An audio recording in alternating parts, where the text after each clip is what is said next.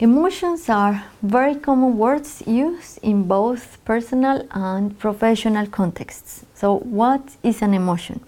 An emotion is a process that starts with an stimulus, leads us to cognitive and physiological responses, and then takes us to behavioral action tendencies.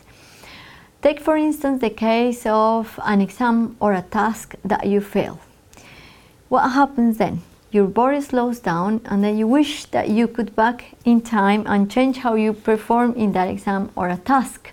This is the cognitive and physiological uh, responses. So the emotion manifestation, you're feeling sad or disappointed.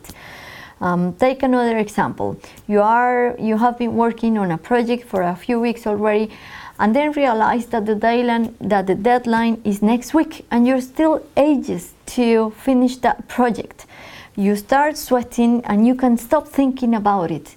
You're feeling worry. Emotions may arise for a variety of reasons, and the cause, the stimulus, is not always um, obvious. Sometimes it is a characteristic of the environment that makes us feel emotionally aroused. And emotions um, need also to be differentiated from related concepts like uh, moods or affect. So, emotions are intense short-lived uh, processes that are usually associated with the stimulus. Compared to that, we have moods. Moods are more diffuse and less intense feelings that are not necessarily associated with the stimulus. You may feel, for example, uh, irritable today for no reason at all, or you may be simply in a good mood and also for no reason. Now, on top of emotions and moods, we have dispositional feelings. They refer to the tendency that we have to experience certain emotions more often. So, some of us are more likely to get anxious under the same situation that others.